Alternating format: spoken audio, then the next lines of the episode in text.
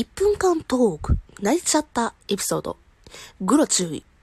あれはですね、中1の夏休みの時、始業式まで残り3日という時やったんですけども、自由研究がね、全く終わってなくて、で、何しようかなと思って、そうやと思って決めたのが、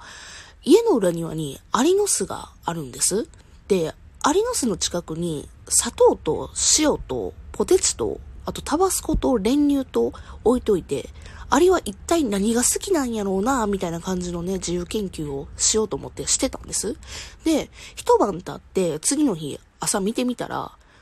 練乳のとこにだけめちゃくちゃアリがかかってて、で、その練乳がね、すごいたくさんあるもんやから、